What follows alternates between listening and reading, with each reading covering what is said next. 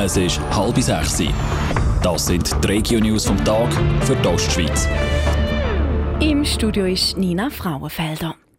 Die Kantonspolizei St. Gallen bedankt sich bei den Helfern der Zugattacke Saletz für ihre Zivilcourage. Gestern Abend sind dafür acht Personen mit ihren Partnern auf den Polizeistützpunkt Mels eingeladen worden.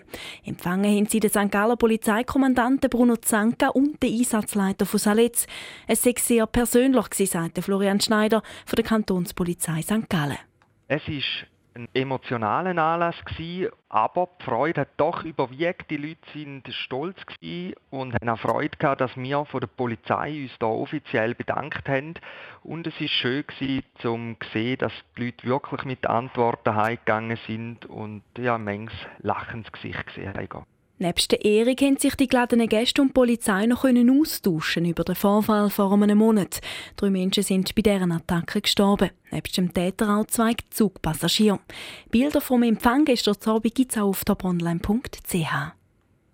Im Thurgau kommt es zur Grossfusion zwischen der Arbonia Forster AFG und der Loser Holding.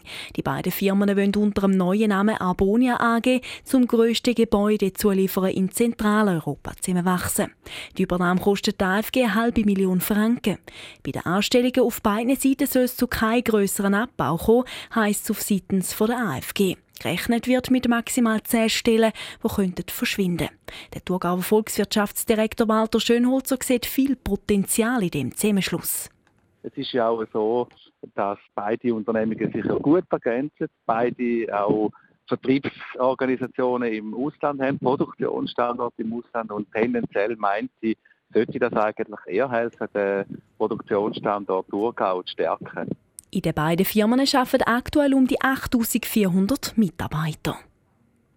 In der Stadt St. Gallen wird ausgiebig über die Zukunft der Innenstadt diskutiert. Die Stadt hat für das extra ein Themenforum gestern Abend zum Austausch organisiert.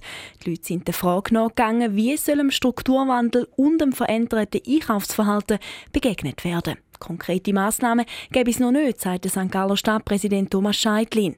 Der Abend bleibt aber nicht ohne Folgen. Wir wollen mal Informationen beschaffen, auch zu Zielgruppen, wie sich die verhalten. Und dann geht es in den nächsten Schritt, wo dann die Interpretation, die Erarbeitung von einer Vision, die Erarbeitung von konkreten Maßnahmen sind. Wir gehen davon aus, dass wir im zweiten Quartal 2017 Definition von konkreten Maßnahmen können erarbeiten können. Rund 100 Personen haben gestern Abend mitdiskutiert. Zu einer ähnlichen Veranstaltung hat die Stadt auch schon bei der Neugestaltung Bahnhof Nord eingeladen. Der Grund ist gefunden für die Explosion Anfangswochen in der KVA St. Gallen. Material ist falsch entsorgt worden im Sitter Doppel.